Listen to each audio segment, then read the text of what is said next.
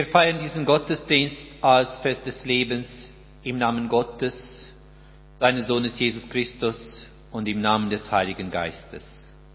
Gelobt sei Gott, der Vater unseres Herrn Jesus Christus, der uns nach seiner großen Barmherzigkeit wiedergeboren hat, zu einer lebendigen Hoffnung durch die Auferstehung Jesu Christi von den Toten. Amen. Liebe Gemeinde, Christus ist auferstanden. Er ist wahrhaftig auferstanden. Mit dem traditionellen Ostergruß grüße ich Sie heute ganz herzlich an unserem Ostergottesdienst. Wir feiern wieder Ostern und wie jedes Jahr begleitet mich die Frage, ob Ostern noch relevant und noch von irgendeiner Bedeutung im Leben von dem heutigen Menschen ist. Sicher, für mich ist dies eine rein rhetorische Angelegenheit. Aber für manche ist dies wirklich eine sehr ernste Frage. Ist Ostern noch relevant für uns? In den letzten Zeiten kann man interessanterweise vermehrt beobachten, dass Ostern zumindest im Handel immer wichtiger wird. Am Ostern kauft man ein, man tauscht Geschenke aus. Waren es lange Zeit nur die Osterneste, wenn möglich Schokoeier, kommen heute die meisten Warenhäuser mit ihren Ostern Spezial. Es wird uns weiß gemacht, dass wir nur dann richtig Ostern feiern können, falls wir uns und unseren Liebsten dies und das schenken, dies und das kaufen. Man will uns das Fest festlicher machen. Doch ich kann nicht umhin, ich denke, dass dabei das Wesen des Festes irgendwie verloren geht. Das Wesen des Osternfestes ist nämlich nichts anderes als das Wissen, dass uns Gott seine grenzenlose Liebe zusichert, und zwar so, dass wir sicher sein können, dass uns keinerlei Grenzen von Gott trennen würden. Was ist der Sinn vom Ostern, fragt man sich, wenn man nicht bei den Äußerlichkeiten der Auferstehung hängen bleiben will. Was bedeutet Ostern für den heutigen Menschen?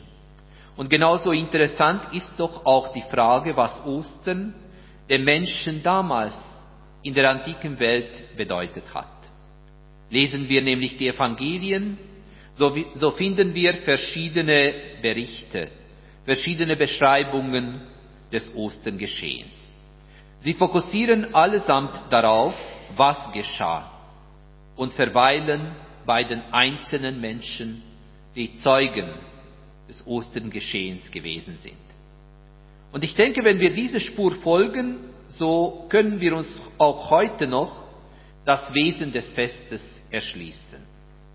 Ich lade Sie am heutigen Gottesdienst dazu ein, mit mir über die Bedeutung des Osternfestes nachzudenken, und zwar unter dem Titel Warum? Zuerst werden wir aber, wie immer und traditionell, im Rahmen des Gottesdienstes die Osterkerze anzünden. Die Osterkerze steht als Zeichen des Lichtes, das Jesus in diese Welt gebracht hat. Jesus Christus spricht, ich bin das Licht der Welt. Wer mir nachfolgt, wird nicht in dem Finsternis wandeln. Amen.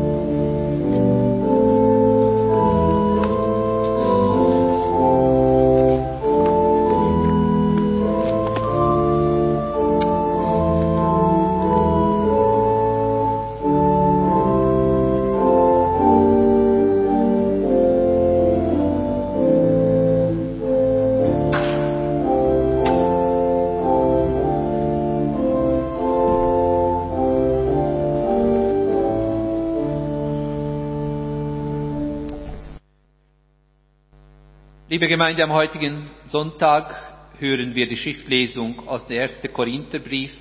Schriftlesung wird uns Carolina Frei vorlesen.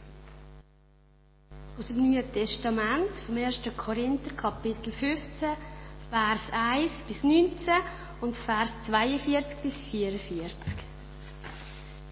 Brüder und Schwestern, ich will euch auf die gute Nachricht hinweisen, die ich euch verkündet habe.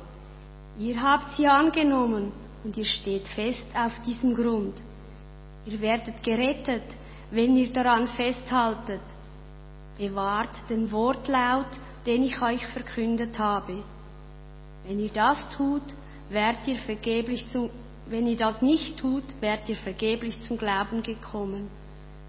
Was ich euch weitergegeben habe, habe ich selbst als Überlieferung empfangen.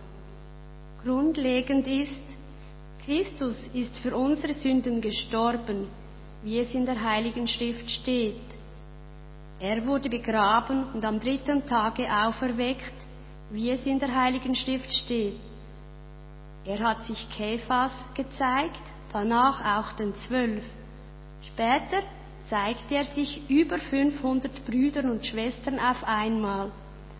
Die meisten von ihnen sind noch am Leben, einige sind aber gestorben. Danach hat er sich Jakobus gezeigt, schließlich allen Aposteln. Ganz zuletzt hat es sich auch mir gezeigt, also gleichsam einem Missratenen.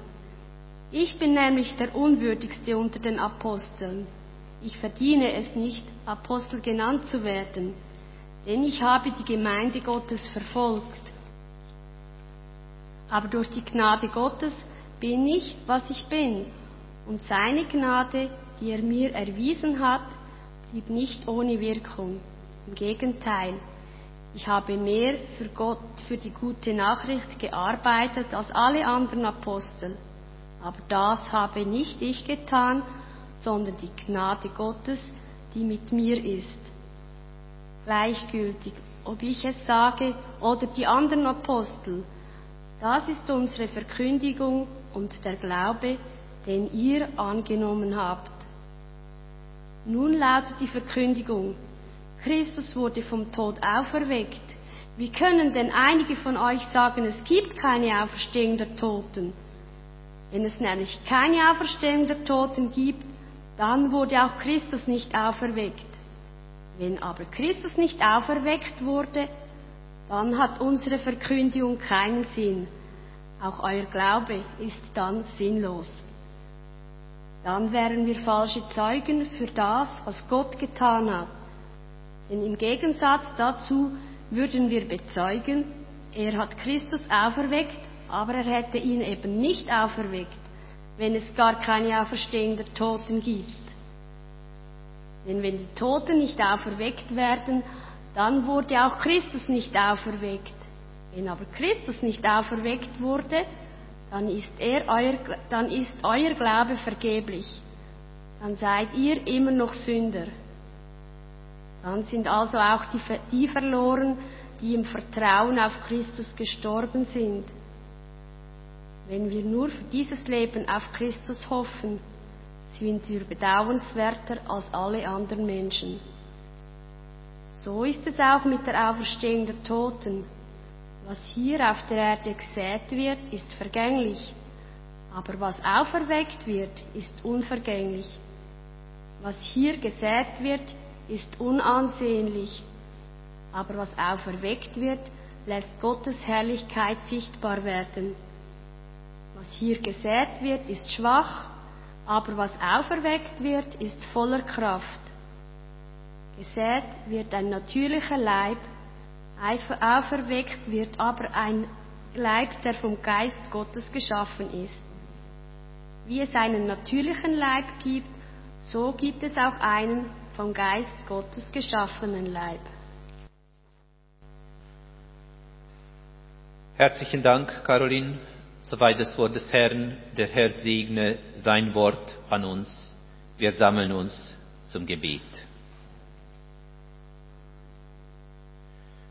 Gott, du Quelle des Lebens, dies ist der Tag, den du gemacht hast der Tag, an dem dein Sohn Jesus Christus nicht mehr bei den Toten zu finden war, weil du ihn auferweckt hast. Dies ist dein Tag, an dem das Licht der Schöpfung über die Finsternis der Nacht gesiegt hat. Dies ist dein Tag, an dem der Tod im leeren Grab vor Jerusalems Toren zurückblieb. Lass diesen Tag nun auch zu unserem Tag werden, denn wir leben noch im Schatten und wir vermögen nicht zu unterscheiden, ist es der Schatten deiner Hand oder ist es der Schatten des Todes, der uns so oft umgibt. Wir stehen wie geblendet und manchmal auch blind vor dem Licht von Ostern. Manchmal scheint uns das, was du tust, zu groß, zu unglaublich für uns. Unsere kleinen Schritte können nicht nachfolgen, wo du uns vorangehst. Unser Verstand kann dem nicht nachdenken, was du uns zeigst. Darum warten wir auf dein Wort, damit das helle Osterlicht unsere Grenzen durchbricht und wir erkennen, dass der Kerker des Todes aufgeschlossen und das Tor zum Leben weit offen ist. Amen.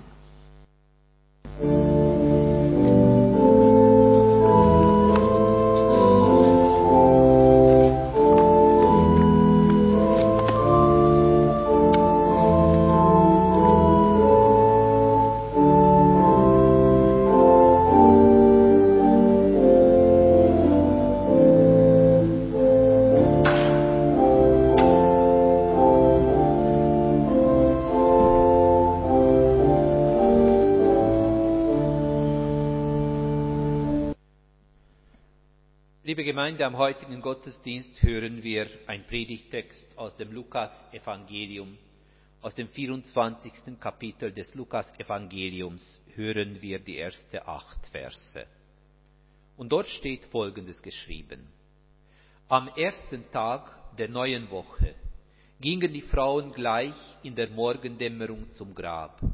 Sie brachten die wohlriechende Öle mit, die sie vorbereitet hatten. Da entdeckten sie, dass der Stein vom Grab weggerollt war. Sie gingen in die Grabkammer, doch den Leichnam von Jesus, dem Herrn, konnten sie nicht finden. Sie überlegten noch, was sie von all dem halten sollten. Und da traten zwei Männer in leuchtenden Gewändern zu ihnen. Die Frauen erschraken und hielten den Blick gesenkt. Die beiden Männer sagten zu ihnen, Warum sucht ihr den Lebenden bei den Toten? Er ist nicht hier. Gott hat ihn von den Toten auferweckt. Erinnert euch an das, was er damals in Galiläa zu euch gesagt hat. Der Menschensohn muss ausgeliefert werden in die Hände der Sünder und am Kreuz sterben, aber am dritten Tag wird er von den Toten auferstehen. Da erinnerten sich die Frauen an das, was Jesus gesagt hatte. Und da erinnerten sich die Frauen an das, was Jesus gesagt hatte. Soweit das Wort des Herrn, der Herr segne sein Wort an uns. Liebe Gemeinde, Ostern ist ein Fest, mit dem viele nichts, aber rein gar nichts anfangen können. Es geht doch um etwas, was man nicht begreifen kann. Ein Kind meinte neulich, warum muss man feiern, wenn Jesus eh schon gestorben ist? Und die Auferstehung, wie soll man dies bitte verstehen?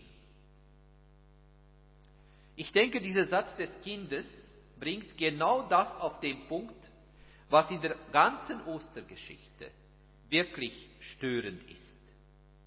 Wie geschah die Auferstehung wirklich?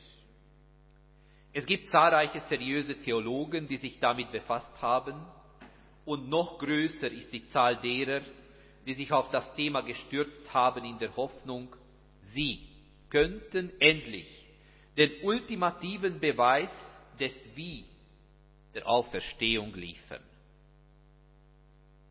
Doch wenn wir uns auf die technische Seite der Auferstehung konzentrieren, so sind wir garantiert auf dem falschen Weg. Auf die Frage nach dem Wie bekommen wir keine zuverlässigen Antworten. Nicht umsonst schweigen übrigens die Evangelien und anderen biblischen Zeugnisse darüber. Die Geschichte aus dem Lukasevangelium liefert uns aber eine andere Annäherung. Die leuchtenden Gestalten am Grab stellen den Frauen eine Frage. Warum sucht ihr? Ich denke, dies ist die Annäherung, welche uns helfen kann, die Ostergeschichte anders zu sehen und möglicherweise auch anders zu deuten. Warum geschah dies? Und das ist eine berechtigte Frage und eine Frage, welche auch für uns relevant sein könnte. Warum geschah die Auferstehung? Und das ist wirklich eine existenzielle Frage auch für uns und auch in der heutigen Zeit. Jenseits von alle Osterbräuche, gefärbte Eier, Schokieier, Schokoglocken und was auch immer. Warum geschah die Auferstehung? Betrachten wir zunächst die Frauen am Grab. Sie sind immerhin mutig genug, zu einem Grab zu gehen, in dem ein für ein Kapitalverbrechen verurteilter Mensch begraben ist. Sie wollen ihm die letzte Ehre erweisen. Ihre Welt ist zerstört.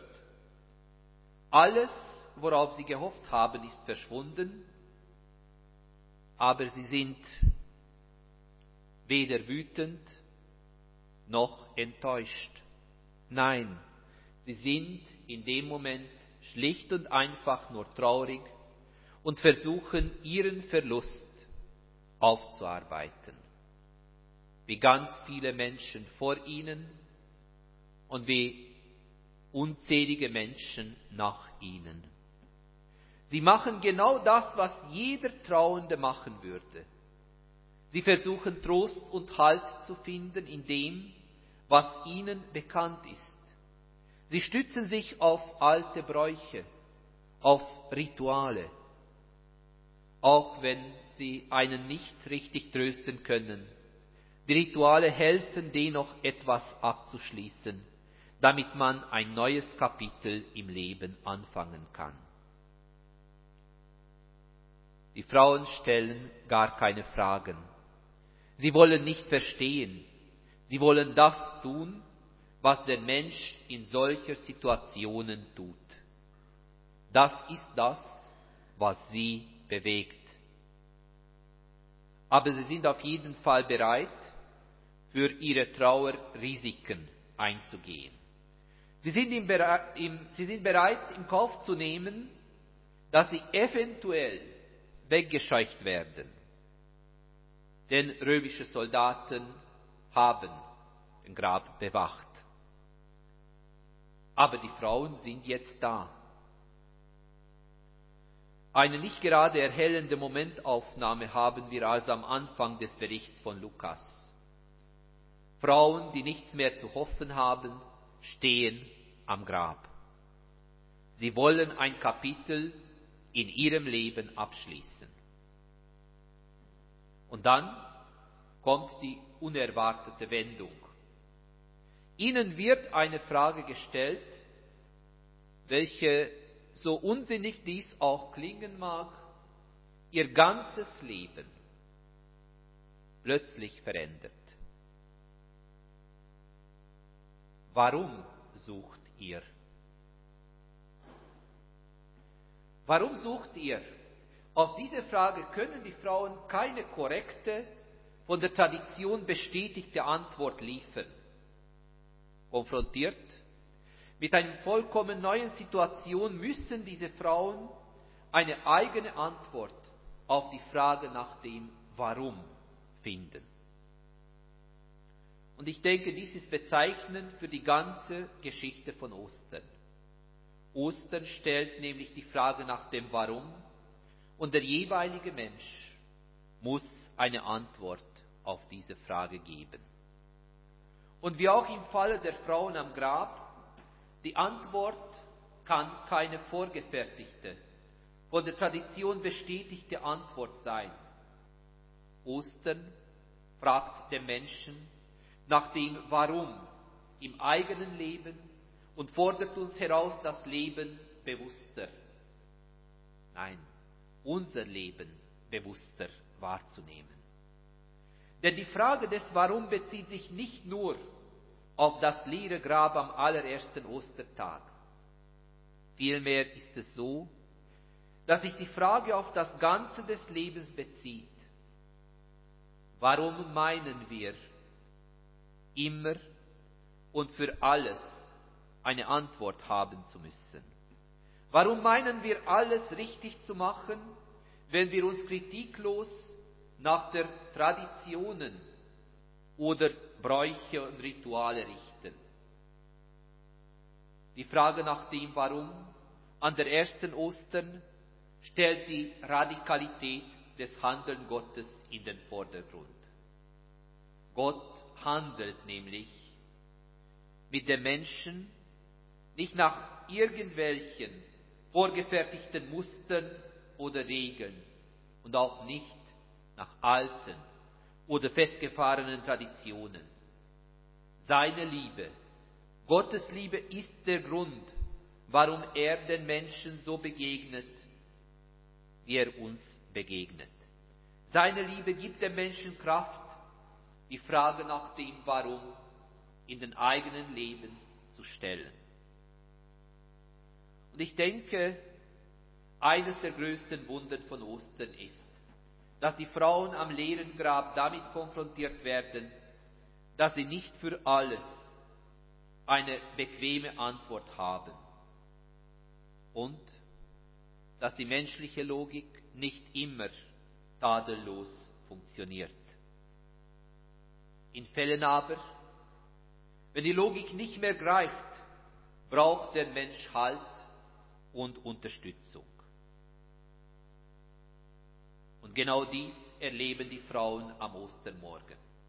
Zugegeben, etwas spektakulär, aber sie werden darauf hingewiesen, dass sie so manches im Leben neu und radikal umdenken müssen.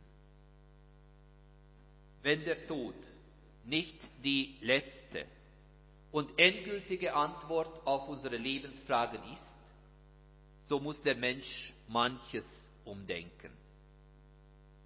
Darum geht es also an Ostern, zu sehen und zu begreifen, dass die Tatsache, dass der Tod nicht die letzte Antwort auf alle Fragen des menschlichen Lebens gibt. Es geht darum, dass wir begreifen, wir haben einen Gott, der anders als wir Menschen zu uns kommt. Und es geht darum zu begreifen, dass wir mit allen unseren Fragen und mit allen unseren Zweifeln zu dieser Gott hingehen können. Die Todesgrenze, welche für uns Menschen unüberstreitbar ist, ist für den wahren Menschen, den königlichen Menschen Jesus, überstreitbar. Er kommt uns eben in jenen Grenzsituationen des Lebens entgegen, in denen wir uns überfordert fühlen, wie die Frauen am ersten Ostermorgen. Ich finde es ist sehr interessant, wie der Evangelist Lukas die Geschichte erzählt. Und besonders aufschlussreich finde ich die zwei leuchtenden Gestalten am Grab. Die Tradition hat aus ihnen Engel gemacht. Und ich denke, es ist nicht wichtig, wie wir sie uns vorstellen. An dieser Stelle ist tatsächlich die Frage nach dem Was angebracht.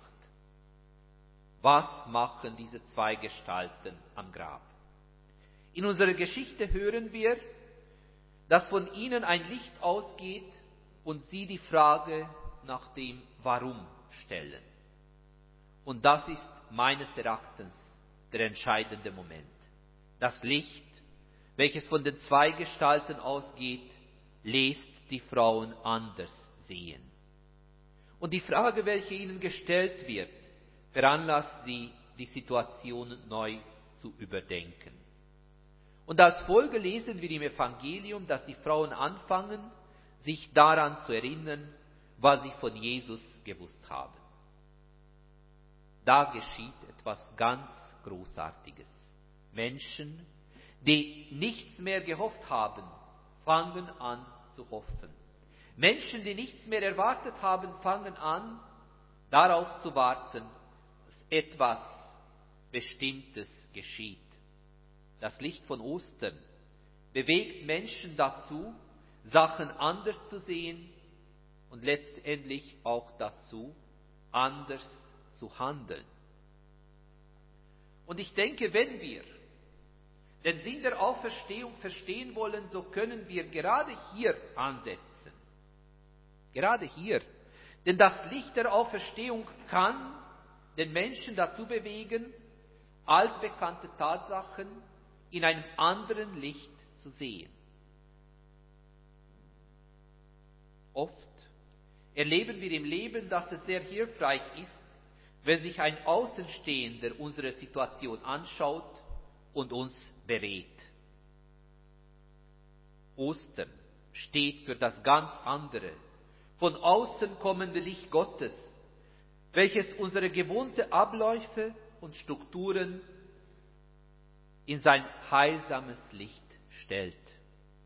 Heilsam ist dieses Licht, weil es uns ermöglicht, getroster und gelassener zu leben.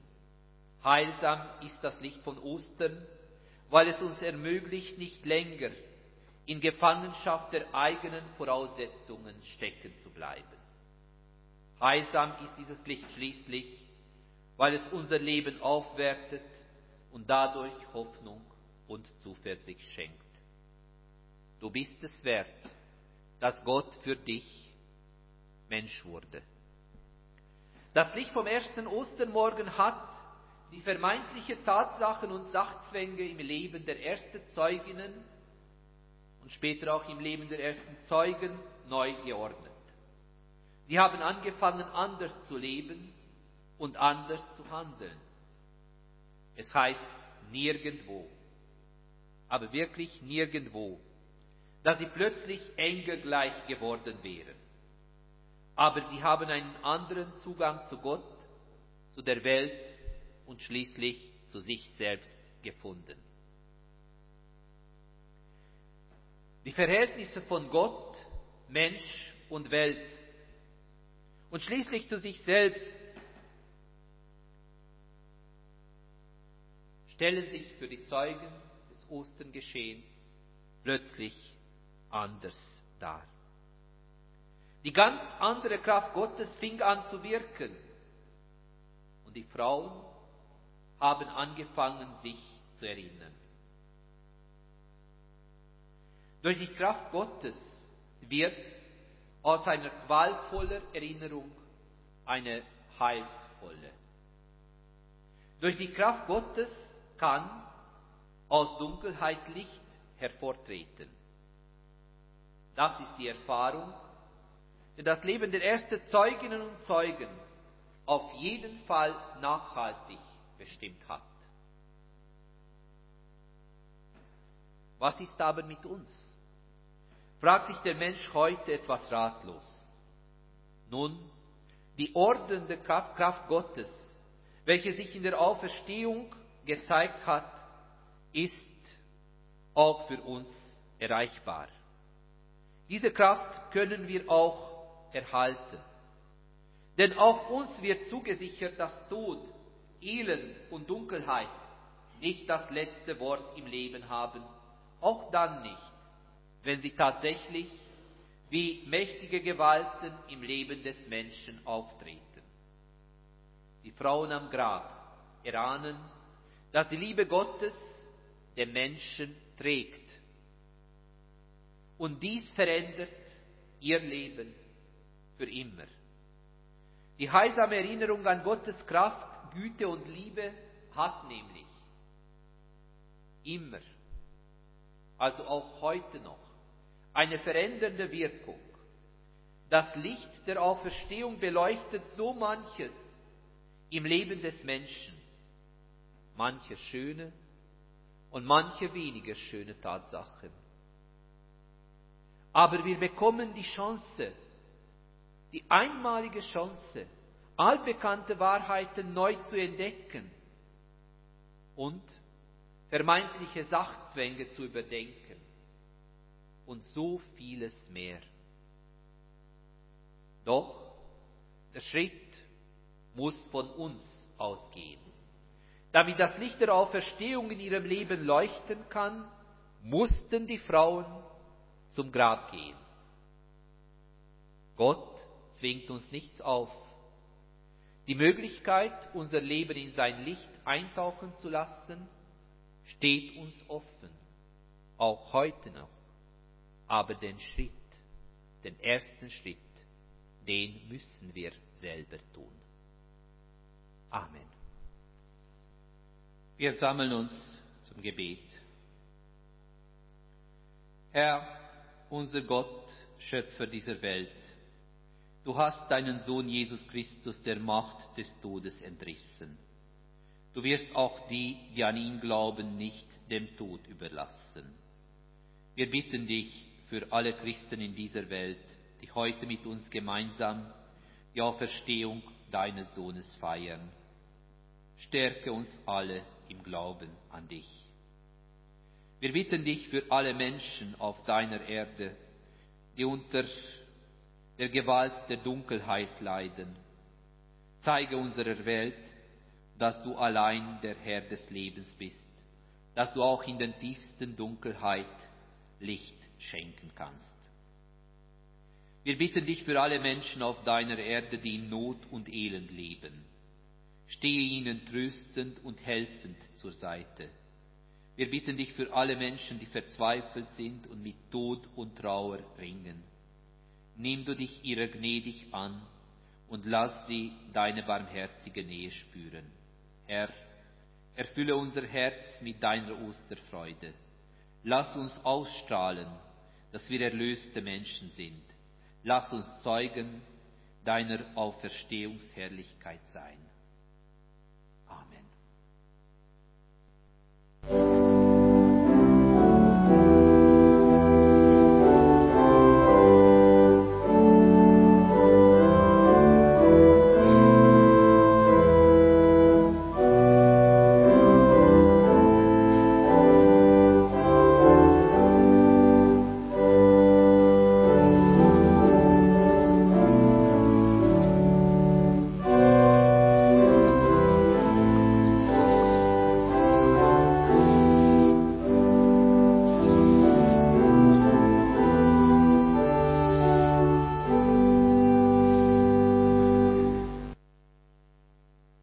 Sammeln uns zum Gebet. Du lädst uns, Herr, zu deinem Mahl, zum Brot des Lebens und zum Trank der Freude. Wir danken dir, Gott, Schöpfer aller Welt, der Menschen, Tiere, Pflanzen deiner Erde der Leben gab und der es noch erhält, ins Licht gerufen durch das Wort, es werde. Wir loben dich, Herr Christus, Gottes Sohn, für uns gestorben und vom Tod erstanden. Du stellst uns einst mit dir vor Gottes Thron, Verlorene, die Rettung fanden. Wir preisen dich, Vollender, Heiliger Geist, vom Vater durch den Sohn für uns gegeben. Du, Gottes Atem, der uns mit sich reißt, komm nun, erwecke uns zum Leben. Amen.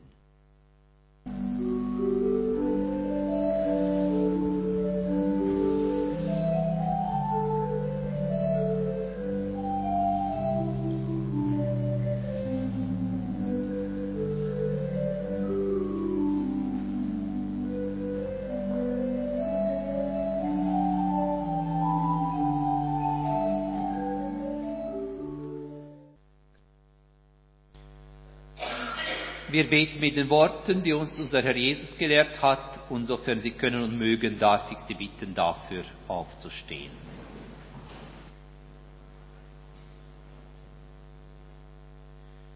Unser Vater im Himmel, geheiligt werde dein Name, dein Reich komme, dein Wille geschehe wie im Himmel so auf Erden. Unser tägliches Brot gib uns heute Und vergib uns unsere Schuld, wie auch wir vergeben unseren Schuldigern. Und führe uns nicht in Versuchung, sondern erlöse uns von dem Bösen. Denn dein ist das Reich und die Kraft und die Herrlichkeit in Ewigkeit. Amen.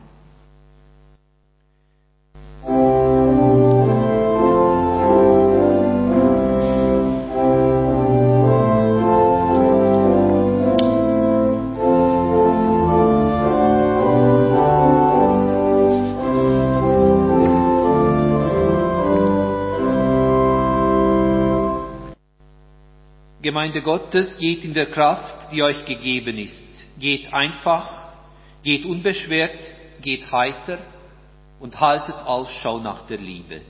Geht unter dem Segen Gottes. Der Gott des Friedens heilige euch durch und durch und bewahre euren Geist samt Seele und Leib unversehrt, untadelig für die Ankunft unseres Herrn Jesus Christus. Treu ist er, der euch ruft er wird es auch tun. Amen.